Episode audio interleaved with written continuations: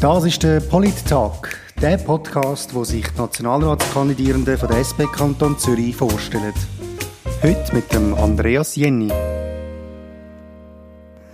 Herzlich willkommen zum Polit-Tag. Mein Name ist Raphael Mörgeli und ich darf heute Andreas Jenny begrüßen. Andreas, ganz herzlich willkommen. Ja, guten Morgen. Du bist seit fünf Jahren Gemeindepräsident in Rheinau im Bezirk Andelfingen natürlich. Du bist ursprünglich Lehrer, hast dann aber noch äh, Jus studiert und das Anwaltspatent gemacht und schaffst heute als Leiter vom Amt für Justiz und Gemeinde vom Kanton Schaffhausen. Als erstes meine Frage, wie an alle anderen auch, Andreas, wer bist du und warum kandidierst du für den Nationalrat? Ja gut, der Name hast du schon gesagt und die wichtigsten politischen Funktionen, die ich gerade im Moment inne habe. Ähm, ja, wer bin ich? Ich bin ein sehr politischer Mensch. Ich mache eigentlich Politik ja, seit, seit ich 16 bin, kann man fast sagen. Zuerst so im Bereich Jugendarbeit. Ich habe mitgeholfen, ähm, ein Jugendforum aufbauen in der Region. Es ist ein Treffpunkt für Jugendliche, so aus dem Sek-Alter. Ähm, ja, und nachher ist es einfach immer weitergegangen in verschiedenen Funktionen.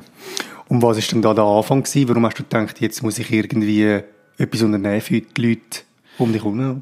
Ja, ich bin in einem politisch sehr engagierten Umfeld aufgewachsen. Also mein Vater hat Politik gemacht, auch äh, Verwandte, nähere Verwandte sind in der Politik äh, engagiert gewesen. Und Politik ist am Mittagstisch und beim Nachtessen immer ein Thema gewesen. Und das hat mich einfach interessiert. Ähm, das öffentliche Leben hat mich interessiert. Ich bin eigentlich sehr ein äh, ich bin ein Typ, der gerne in der Öffentlichkeit ist und wo findet, das ist etwas Wichtiges. Und jetzt hast du gesagt, du hast eigentlich angefangen mit einem Jugendforum organisieren. Was hat dann der Schritt, äh, was ist dann der Schritt gewesen, wo du gesagt hast, jetzt bin ich SP-Mitglied?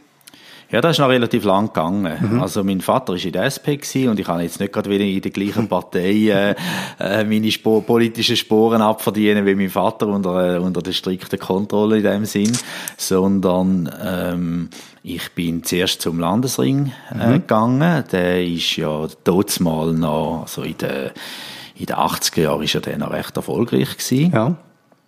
Und äh, das sozialliberale Gedankengut, das hat mir sehr imponiert. Ähm, wie gesagt, ich bin dann zum Landesring und dort auch rasch Bezirkspräsident geworden und habe so können, äh, Veranstaltungen organisieren etc. Das hat mir gut gefallen. Ähm, der Landesring hat dann äh, Schwierigkeiten bekommen, also die Grünen sind dann langsam aufgekommen und das ist eigentlich der Niedergang vom Landesring gewesen. Dann in den 90er Jahren, oder? Genau, mhm. genau.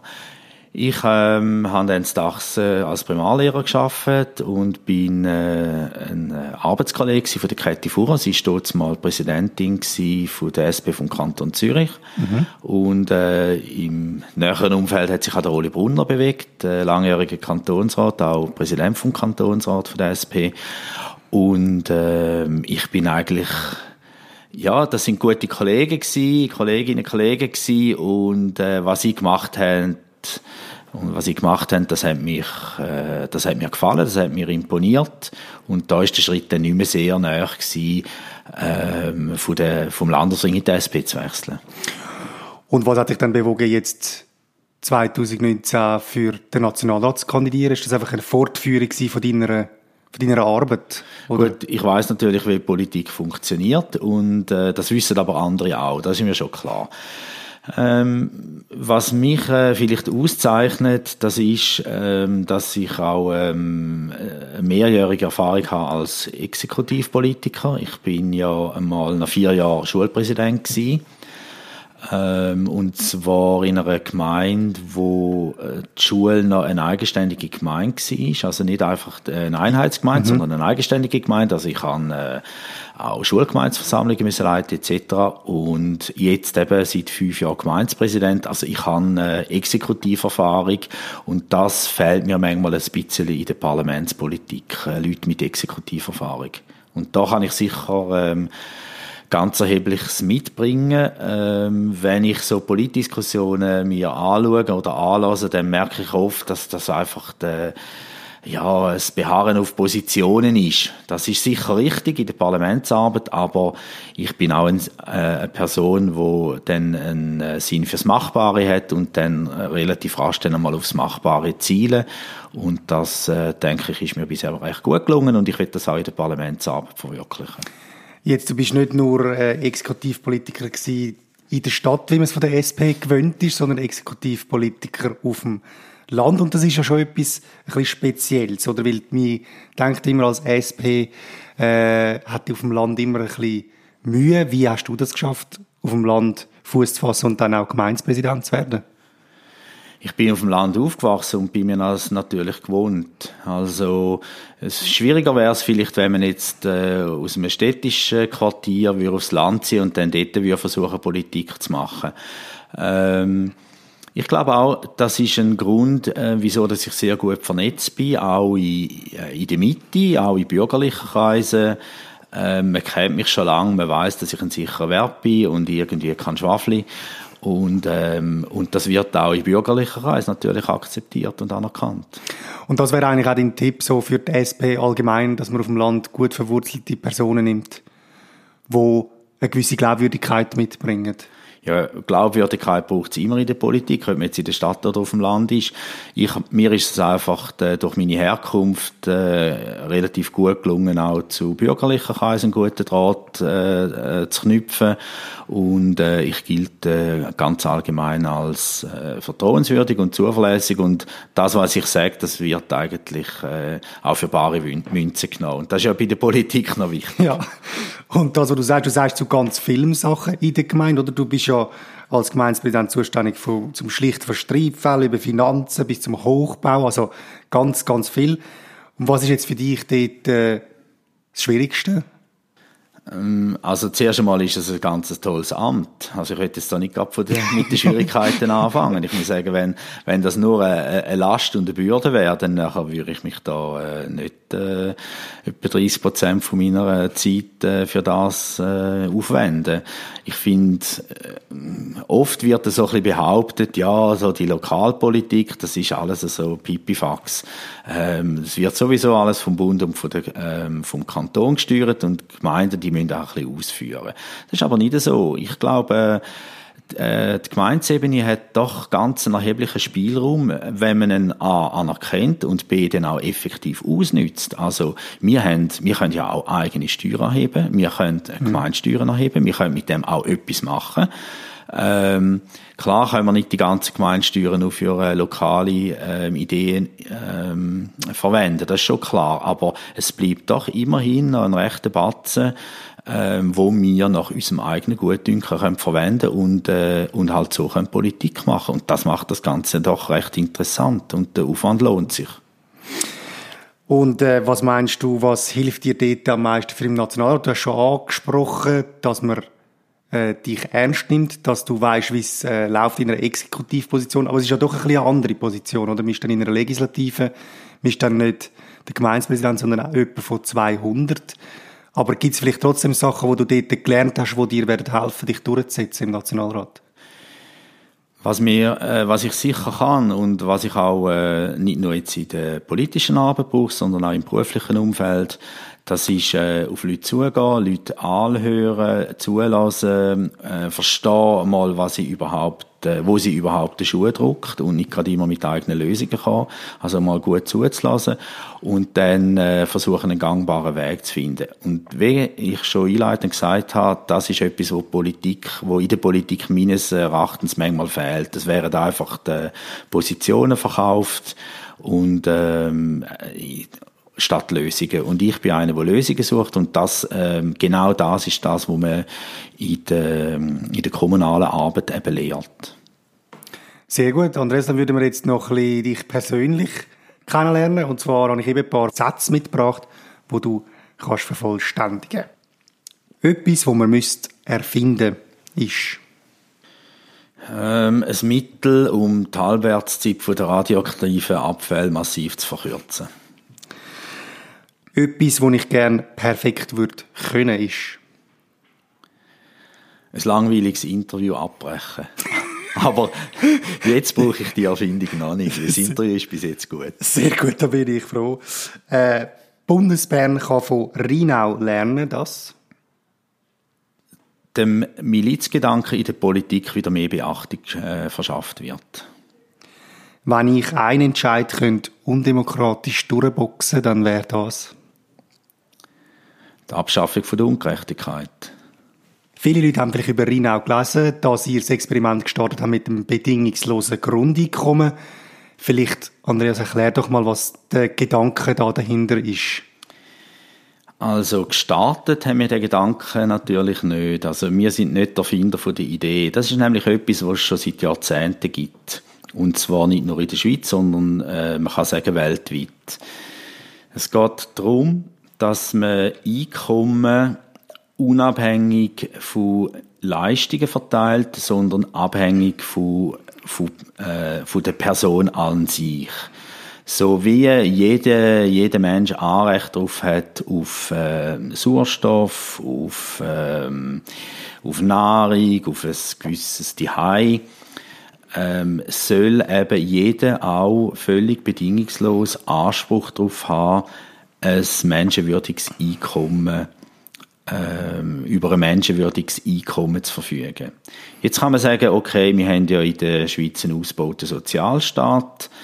Ähm, das stimmt, wir haben einen ausgebauten Sozialstaat, aber man sagt so schön, gouverner c'est prévoir. Das heißt, man soll ja nicht einfach auf dem Erreichten stehen bleiben und sich da damit begnügen, sondern Politik soll ja auch für sie schauen und sich überlegen, wie könnten die Herausforderungen der nächsten 10, 20 Jahre sein. Das ist natürlich Stichwort Digitalisierung, Automatisierung. Und viele sagen ja auch, wie das, das bedingungslose Grundeinkommen eine Antwort wäre auf äh, das Problem, dass viele Leute werden keine Arbeit mehr haben. Aber die Frage ist ja doch, warum geht in Rheinau und warum haben ihr das plötzlich äh, gesagt, so, jetzt machen wir oder probieren jetzt das einmal aus? Gut, die äh, Schweizerische Volksinitiative, die ist ja im 2016 relativ hochkant Bach abgeschickt worden. Und das haben wir natürlich auch in Rheinau äh, festgestellt. Mhm. Ähm, auch in Rheinau ist das äh, abgelehnt worden. Ja. Gründe dafür sind vielfältig. Ähm, ich glaube, ähm, das Ganze ist einfach noch ein bisschen zu weit weg gewesen. Mhm. Ähm, Nachher hat es ja einen, ähm, einen Aufruf gegeben von der Rebecca Panian, wo gesagt hat, das kann es jetzt ja eigentlich nicht sein. Und sie hat ein Dorf gesucht, wo bereit ist, einen Versuch während einem Jahr durchzuführen mit dem bedingungslosen Grundeinkommen. Wir haben uns dann gemeldet, weil wir das eine, eine gute Idee gefunden haben und weil wir eben gefunden haben, die Idee bedingungsloses Grundeinkommen ist es wert, dass sie eben nicht in der Versenkung verschwindet ähm, sondern dass man diese Idee noch ein bisschen weiter verfolgt.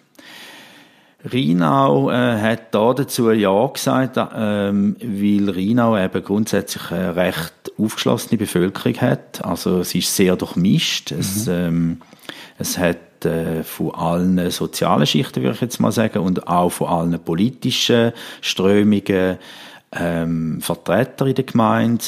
Und ähm, von dort her sind wir uns gewohnt, eben auch mit neuen Ideen auseinanderzusetzen. Und das ist der Grund gewesen, wieso das äh, zuerst einmal der Gemeinderat und dann eben auch ein großer Teil von der Bevölkerung ja gesagt hat, sich auf den Versuch einzulassen. Und was ist dann aus dem Versuch geworden? Es kommt immer ein bisschen darauf an, aus welcher Optik dass man das anschaut. Wenn man sagt, der Versuch ist dann erfolgreich, wenn Geld an, äh, wenn, wenn das Geld effektiv fließt, dann muss man sagen, der Versuch ist nicht erfolgreich gewesen. Mhm. Weil das Geld, man redet da von rund 6 Millionen, wo der Versuch gekostet hat für ein ganzes Jahr.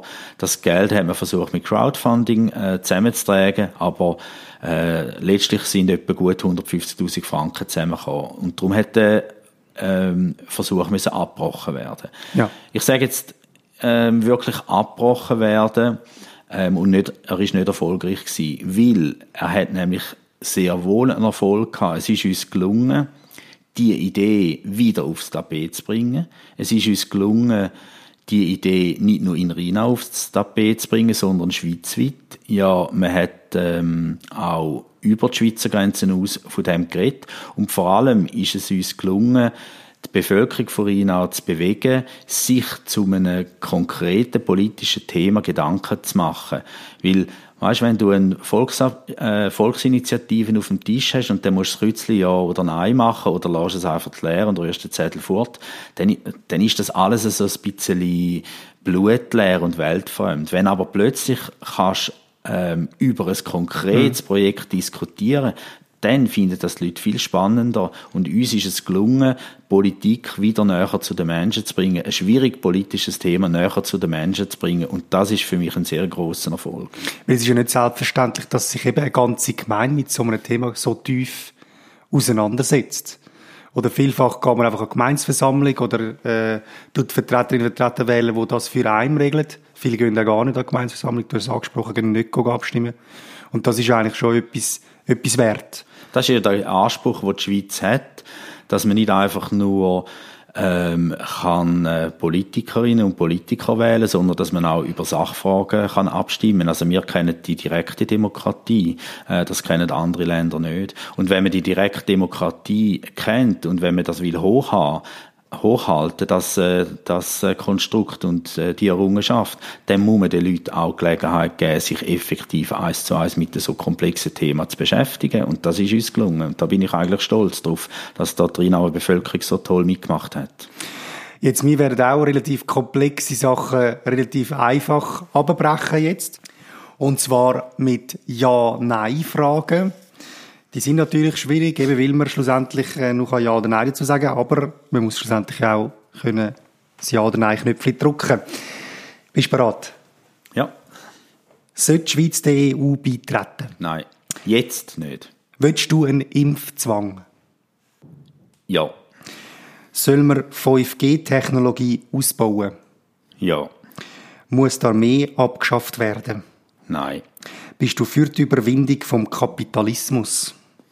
Nein. Soll man E-Voting stoppen? Ja.